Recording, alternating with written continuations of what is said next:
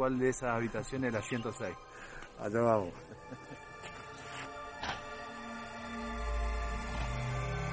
Bueno, Patricia, ¿cómo estás? Acá estamos. ¿Cómo estás? Bienvenido a Hotel Viena. Charlando. Un poquito, recorriendo. Y recorriendo. Este, bueno, asombrándonos un poco de esto y de toda la, la, historia que este lugar tiene. Eh, para hacerle un poquito de. Para hacer un poquito de recordarle a la gente, estamos hablando del año 1945.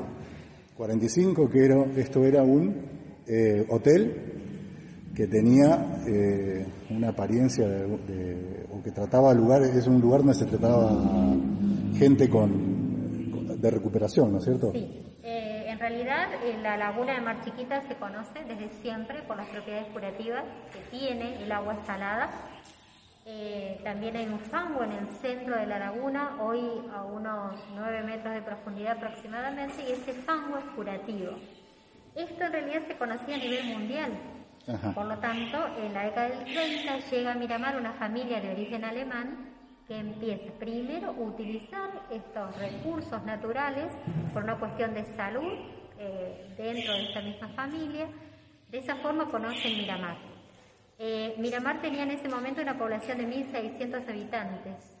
Ellos se alojan en principio en una pensión, que era la pensión alemana, que estaba ubicada en, esta, en este mismo terreno. Mismo lugar. ¿sí? Mismo lugar. Y entonces eh, ella les, bueno, les gustó el lugar y deciden construir el hotel en cinco años, en la década del 40. Eh, en realidad el Hotel Viena tenía eh, servicios no conocidos para la época, estamos hablando de década del 40, estamos hablando de una población pequeña. Eh, no conocido para la época me refiero a ascensores, aire acondicionado, aire acondicionado acá en este salón, por ejemplo, es el salón comedor donde estamos nosotros en este momento. Claro. Salón comedor principal, ¿sí? Que esto es nuevo, fue recuperado este, este eh, año, ¿cierto? En realidad la idea irlo recuperando. Eh, nosotros ahora podemos entrar porque tenemos un pequeño permiso municipal eh, de empezar a darlo a conocer. Obviamente que falta mucho para que lo recorran los turistas, pero estamos con al menos el primer permiso. Eh, este era, un, era uno de los comedores. Como el hotel estaba dividido por clases sociales, tenías un comedor para la clase media, denominado clase media, y un comedor para la clase alta, que es donde estamos nosotros ahora. Eh, entonces tenía este comedor, aire acondicionado, eh, había en la planta baja este comedor, después había una, el banco, el correo y la central telefónica y la recepción.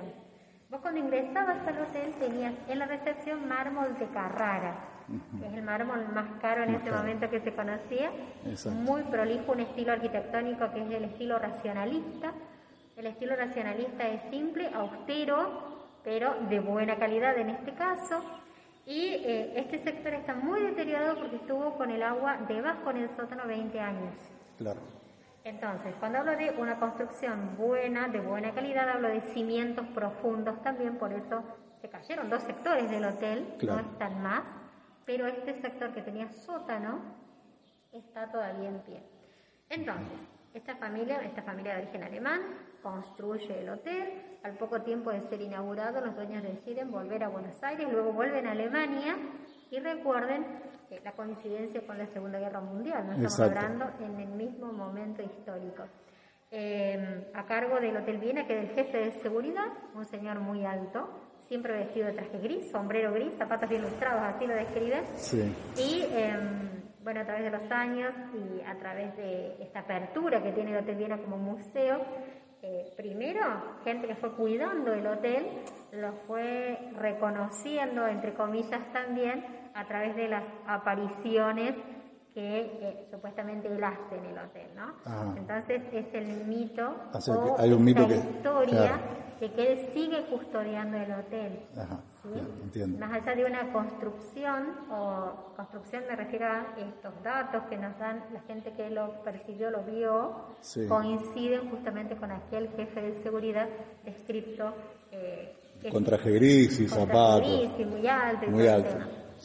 Por otro lado hay una habitación que es la habitación 106, donde también se habla de la permanencia en ese lugar de otro espíritu que sería Ana. Eh, a nosotros no nos gusta decir ni espíritu ni fantasma, nos gusta esto de las energías Exacto, que permanecen en el lugar, Exactamente, que hay sí, sí. gente que lo percibe y no lo, o no lo percibe, y nosotros como guías siempre nos sentimos acompañados, ¿no? Y, Sí. y hay gente que también, eh, no tanto buscando esa experiencia, pero también eh, logran captarla. Exacto. Entonces, más allá de la historia eh, que tiene el hotel, que es sumamente interesante, tiene otra historia que nosotros no podemos dilucidar todavía, que tiene que ver con esto de las percepciones del lugar, con las diferentes energías, como te contaba. Exactamente. Bien, y bueno, ahora vamos a dar una vueltita nosotros por allá. Sí. Eh, vamos a ir a medir algo de campos magnéticos, a ver si notamos algo.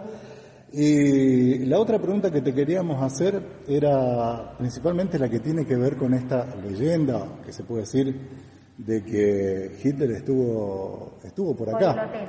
por el hotel. Eso yo sé que es un- una historia que la gente llevó, ¿no? que coincide justo, pero bueno, contame vos un poquito a ver qué Sí, nos en realidad eh, hay mucho escrito al respecto. Hay Sí. muchos historiadores que sostienen que Hitler muere en Argentina, que no muere en Alemania.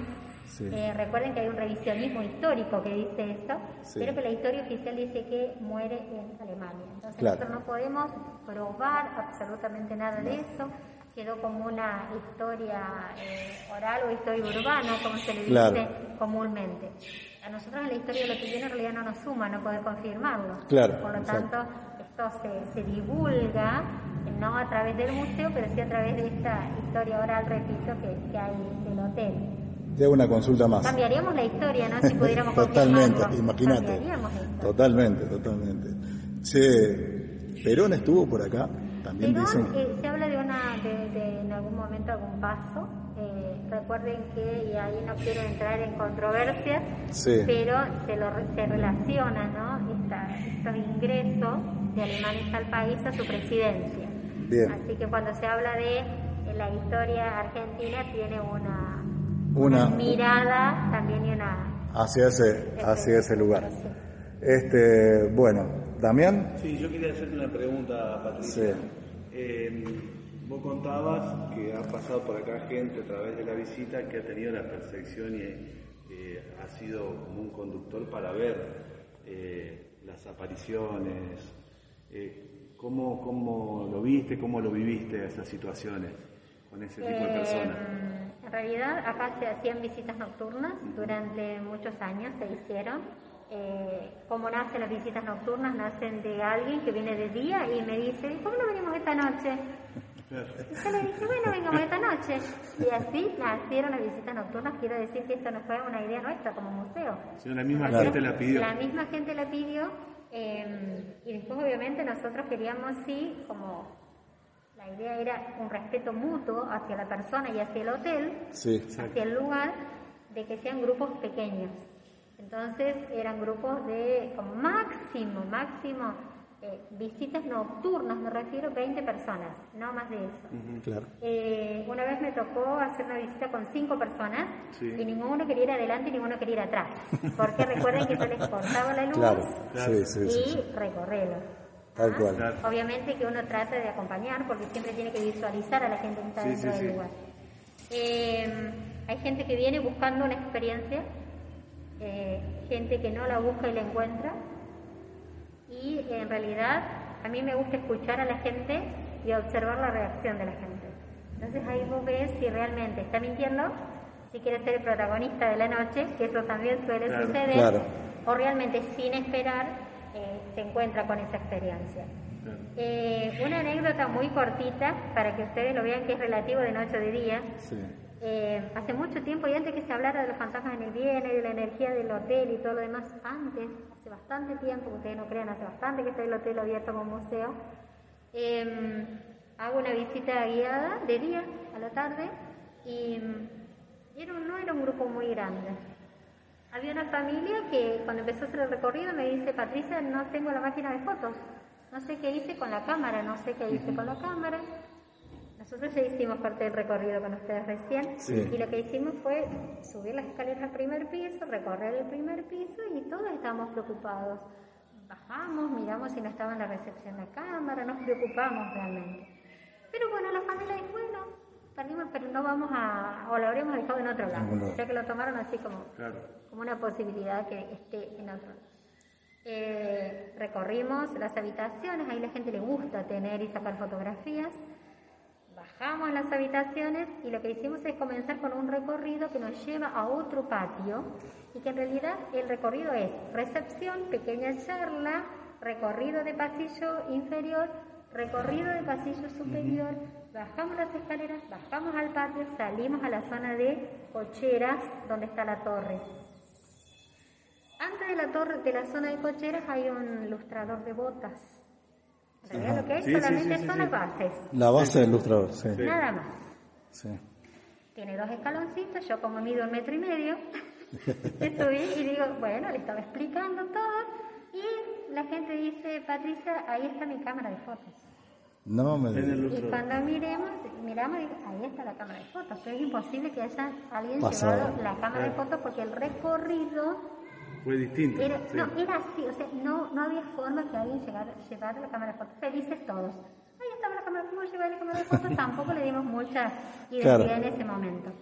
Nos quedó como la duda, ¿cómo llevó esa cámara de fotos Y terminamos el recorrido, cuando volvimos, bueno, gente, todo bien, todo lindo, aplausos. Y empezaron. Pero falta alguien en el recorrido. Eh, con nosotros venía alguien más. No me digas. No, eh, eran ustedes. Ustedes son tres en este momento. Ajá. No sé qué son ustedes tres. no, en ese momento era una cierta cantidad de gente que yo los tenía visualizados a todos. Pero ellos no. No, había una persona más con ellos. Claro, ellos vieron que había una persona más con nosotros en todo el trayecto, en todo el, trayecto. En todo el recorrido pero que yo nunca había visto. Nunca había visto. ¿Qué horario era ese? Era una, era una tarde, nosotros una tarde, visitas, eh, 4 de la tarde, 5 y 6, en invierno, o 15, 16 y 17. No era un horario que, esperas algo. Claro. Eh, y hace mucho tiempo. ¿Por qué lo destaco que hace mucho tiempo? Porque no se hablaba de estos temas. Claro, claro antes Son cosas sutiles, sutiles, muy sutiles, sí. ¿Qué pasan. Entonces no es el fantasma sentado en la cama mirando, esperando que él le digas algo. No, son otras cosas, que las cosas se cambian de lugar, que no las encontrás, o algún ruido extraño que nosotros ya identificamos que no es el ruido de o las palomas o el búho o el viento. Son, son esas cosas que uno a veces esas percepciones que usted también va teniendo de tantos años de trabajar acá, supongo. Claro, y, a su vez hay una convivencia. O sea, nosotros ya lo identificamos, no nos asombramos, no nos asustamos, y, y hay, repito, la convivencia y el respeto mutuo el por respeto, el lugar. Por supuesto. Entonces cuando nos dicen, ¿y ustedes les asusta trabajar ahí? Y hay días que sí, hay días que no. La mayoría de las veces amamos el lugar, por eso estamos. Claro. Eh, pero también creo, y lo hago a nivel personal, que nosotros estamos acá en este momento y son otros los que están desde siempre en el lugar y lo van cuidando. Claro. O sea que el hotel está como está, por un abandono, pero hay gente que todavía no lo abandonó. Perdón, no gente, sino estas energías que están en el lugar y que permiten que nosotros estemos acá y que permiten que ustedes hayan venido acá. Sí. Y, permiten en realidad el interés o generan el interés de ustedes sí. hacia ellos, que en realidad no lo generamos nosotros, ellos mismos se lo generan. Hacen presentes en este Pero yo noto mucho compromiso de, la comunidad con este patrimonio, bueno, en el caso usted que, la hemos conocido hoy, del compromiso que tienen para con el hotel. Y eso me parece muy, muy bueno. Pero lo genera el lugar mismo. O sea, a veces eh, uno es la, cara visible, pero hay un montón de gente que está trabajando por el lugar. Los amigos del hotel, usted me había... Sí, hay una asociación civil que es Amigos del Hotel Viena pero en realidad es toda una comunidad. Como ustedes dicen, eh, llega el turista al hotel y el hotelero aconseja la visita. Llegan a un comedor y el comedor, el dueño del restaurante o mozos son los que tienen los horarios bien presentes eh, a la hora que pueden venir al hotel. Entonces, a esto lo hacemos entre todos. Claro. estamos y los que estuvieron. Así es. Es la convivencia. Bueno, Patricia, te agradecemos mucho esta pequeña charla. Pero se quedan. Eh, nos quedamos un ratito más. se quedan, son 18 y 30, Falta poco. Juntamos coraje y vamos armando los equipos para subir por arriba. Vamos a hacer mediciones y después te contamos. Gracias, eh, muy amable.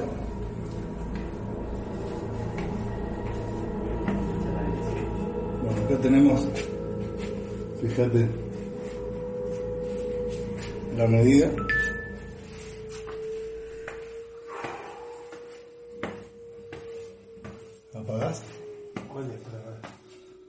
Acá estamos, en el pasillo de la primer piso. Del primer piso, habitación 106, 110. Hicimos mediciones. Ahora vamos a ver qué resulta el material. Ya encontramos algunos puntos de, de carga magnética. Estuvimos buscando y bueno, había campos magnéticos ahí que medimos que estaban fuertes. Pero bueno, ya vamos a comentarle un poco más al respecto. Estoy un poco asustado. No sé vos. Cuando se encendió con todo Sí, eh, descubrimos una habitación más. Veníamos con dos datos y descubrimos dos habitaciones más. Una acá al final, sobre el final, y una abajo. Una abajo. Que nos pidieron que por favor también veamos esa que ellos percibían eh, actividad. Me río para no llorar. Me dejaron solo allá, se prendió con todo el... sabía que iba a pasar. Voy al lado. ¿Para?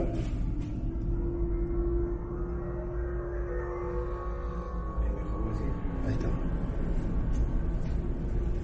Bueno, voy haciendo medidas de...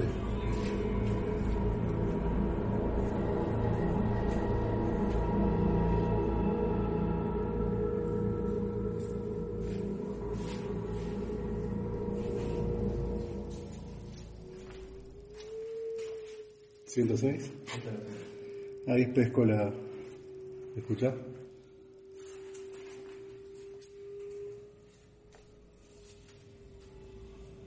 106. estamos de paso, no queremos molestar a nadie.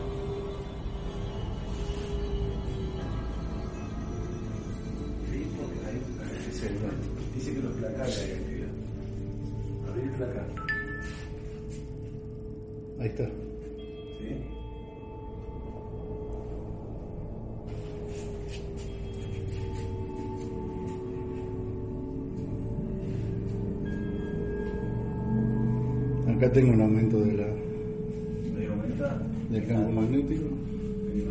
Acá. Acá baja.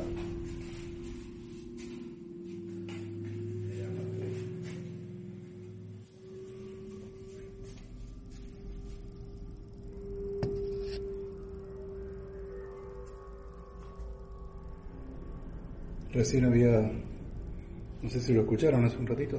Sí, que subió. Ahora no. Está inestable. Ahí bajó. Vamos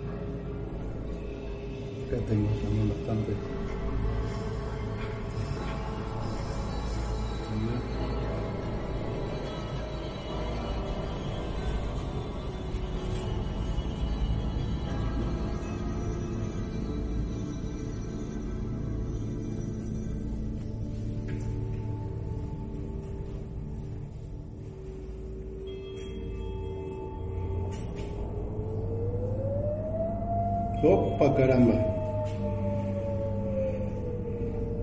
¿Damián?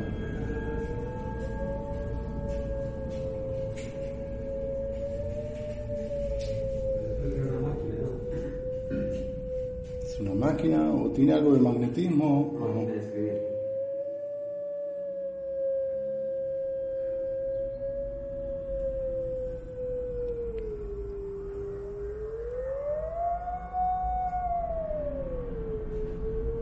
sobre la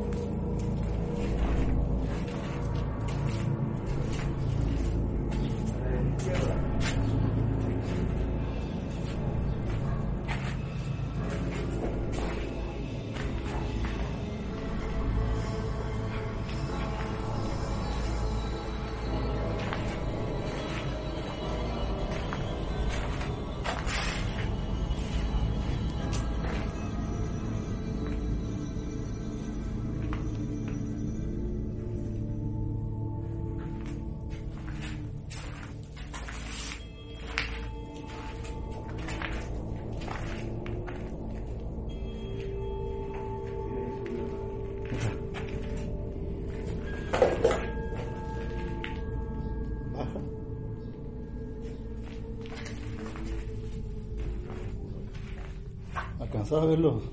¿Eh? Ah, ah, sí, mira, ¿quiere ver, señora? ¿Quiere ver, Camila? Puede ser polvo, pero.